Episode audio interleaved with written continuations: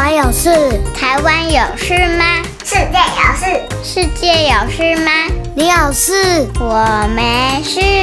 一起来听听看，想想看，小新闻动动脑。小朋友们，大家好，我是崔斯坦叔叔。又到了我们每个月一次的国际新闻回顾。这个世界每一天都有好多的事情正在发生。诶，本周的小新闻动动脑，同样我们要邀请到好朋友联合报的好读周报，带领小朋友们更多的了解全球大小事。你预备好了吗？就让我们一起来收听今天的小新闻动动脑。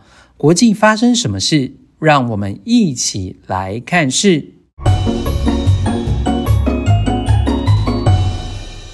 国际天下事，好读长知识。好读周报。首先，我们来看看一则台湾的新闻。小朋友，你知道吗？有一个新的职业叫做森林疗愈师，由林业保育署推出的森林疗愈师认证培训计划，至今呢已经有三十四位的参与者完成课程与实习，在今年的十月举行了受证仪式。获证的森林疗愈师呢，未来他们就可以引领民众以五感五种感觉沉浸在山林当中，有点像是呢在帮这些来到森林里的人开一个自然的处方签，透过沉浸在山林的里面呢，可以强健他们的身心灵。而林业保育署呢也表示。因为近年来现代医学的进展，哦，许多的这个健康促进的研究发现，像是在森林当中的芬多精，还有负离子这些环境因子，对于健康的促进其实是非常的有帮助的，包括可以纾解压力、改善睡眠品质、提升免疫力等等。哇，听起来真的好棒哦！所以当然很多人往山林去了。但是在这当中，是不是有专业的人能够来引导他们呢？哦，所以就透过了这个认证的平台来培训他们。而这个新兴的职业也不是只有台湾才有哦。森林疗愈呢，目前在许多的国家，像是美国、德国、澳洲、日本、韩国都已经兴起了。希望在我们身处的台湾，也透过这个产业的培训，能够招募到更多的森林里的健康教练，成为民众的一大福音。接下来我们要来看到这一则新闻，来自于欧洲。不过在分享新闻之前，崔斯坦叔叔要先来问一下小朋友：你平常有读报的习惯吗？哦，我知道很多的小朋友可能会读像《国语日报》这样的报纸，对不对？不过整体来说呢，像是报业这样的传统媒体。在过去这十几二十年来，因为新兴的媒体兴起，还有社群媒体的兴起，已经越来越式微了。像崔斯坦叔叔长大的这个过程当中，很多我以前会看的报纸啊，现在都已经不存在了呢。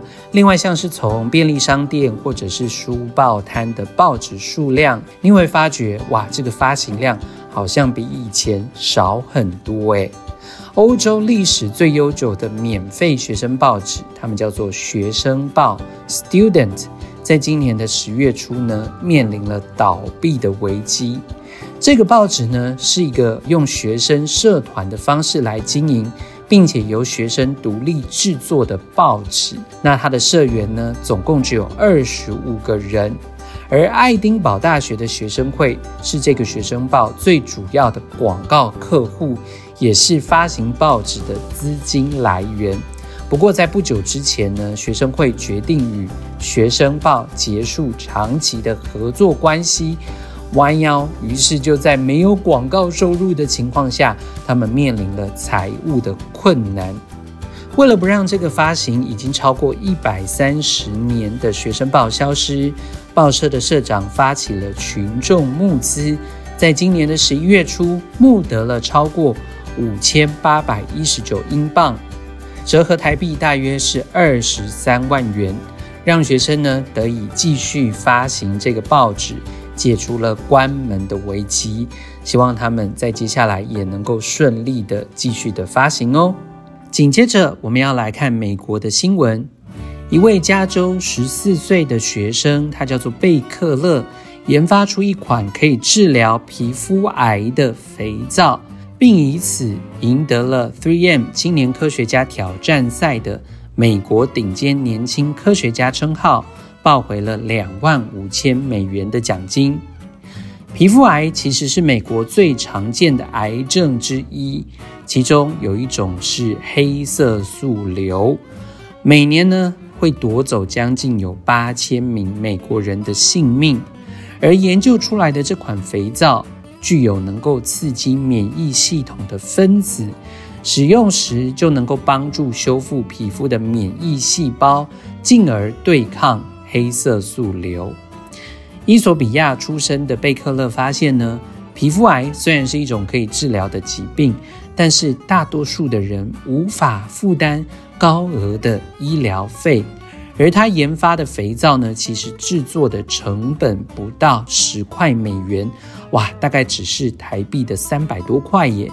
没想到呢，却可以带来给黑色素瘤患者非常大的希望，希望能够在未来通过审核，成为一种平价的治疗方式，帮助到更多的人。再来，我们来看一下，在日本。因为冬天到了，发生了一种虫虫危机。身处在台湾的我们，大部分的时间不会下雪哦，平地基本上是不会下雪，高山可能有一点点机会。所以哇，每次只要能够这个到了冬天，很多人都会希望可以去国外赏雪，比如说到亚洲其他纬度比较高的国家。不过在日本下雪前，居然有一场大麻烦。日本的北海道呢，在每次准备迎接雪季来临时，当地的人都会感到有一点头痛，因为在进入雪季之前，会出现一种叫做雪虫这样的昆虫，白茫茫、密密麻麻的在空中飞着，看起来好像下雪一样。但是呢，今年这个雪虫数量暴增，几乎是过去的十倍以上。不只是当地的居民，包括游客也感到非常的困扰。只要你走在路上，一不注意呢，大批的虫子就会直接飞扑到你的脸上。所以有些人会拿手帕遮住嘴巴，有些人则是直接的撑伞挡住。为什么今年的虫子会特别多呢？北海道一名名誉教授邱元信指出，应该是跟夏季到秋天的高温有关系。而这个雪虫呢，虽然整体看起来是白色的，但是如果仔细观察一个个体，就会发现它其实是黑色的虫子。哦，这个讲起来让崔斯坦叔叔都起了全身的鸡皮疙瘩了。或许小朋友不知道它长什么样子，可以去稍微 Google 一下。其实呢，雪虫还有另外一个别名，叫做冬天的妖精。哦，它在北海道各地降雪之前会有繁殖产卵的习惯，所以在北海道只要看到雪虫满天飞，就代表大概再过十天左右就要下雪了。所以其实并不是害虫的它，虽然报道的方式让大家有点困扰，但。重点还是让大家知道哦，冬天要来喽，就可以开始为入冬做准备了。最后要来听的新闻，则是在非常非常寒冷的北边，我们要来看到北欧五国的冰岛。位在北欧的冰岛呢，拥有三十三座火山，它是欧洲火山数量最多的国家。从地理位置来看呢，冰岛位于北大西洋。和北冰洋交汇处，那么介于欧亚板块和北美板块之间，所以它是火山的热点和地震频繁的地区。最近呢，冰岛雷克雅内斯半岛西南部地区出现了火山喷发的明显迹象，沿岸的市镇格林达维克路面已经出现了十五公里的巨大裂缝，目前已经无法让车辆通行。市区内部分地区的地面严重下陷，预估岩浆呢，距离地表现在只有不到八百公尺，而一周下来呢，城镇的地面已经下陷了超过一公尺。除此之外，每日更记录到一千五百到一千八百次的地震，火山可能即将爆发。为了安全起见，有四千名居民全员撤离。回顾过去冰岛周边的火山活动，其实平均每四到五年就会喷发一次。像是在二零一零年的火山爆发，就释放了大量的火山灰。大西洋两岸的许多国家也因此关闭领空，导致全球的航空大乱。这回的火山问题呢，虽然没有火山灰云，但是影响也是相当具有破坏力的。像是呢，格林达维克镇和附近的地热发电厂，就在熔岩可能经过的路径，而且这座发电厂呢，还为冰岛主要的国际机场供电。于是，地热发电厂就要赶紧的挖沟筑墙，希望一旦火山爆发，能够把熔岩导往别处。火山爆发，或者是像地震这样的天然灾害发生的时候，都是一瞬间。所以呢，崔斯坦叔叔衷心的为冰岛祈祷，希望这个天然灾害能够把危害降到最低。听完了今天的新闻，要感谢好读周报带来的新闻资讯，也要谢谢我们小新闻动动脑团队的成员们帮忙整理这些新闻哦。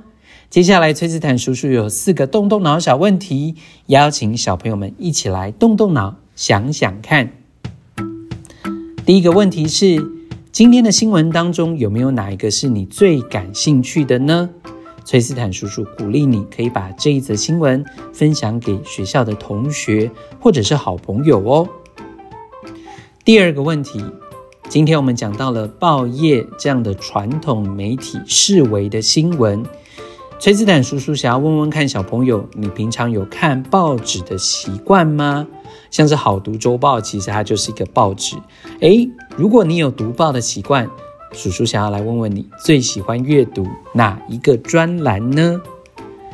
第三个问题，在日本的冬季来临之前会有雪虫，那小朋友你知道在台湾或者是其他地方有什么？可能会造成我们生活困扰，但它其实并不是害虫的虫子吗？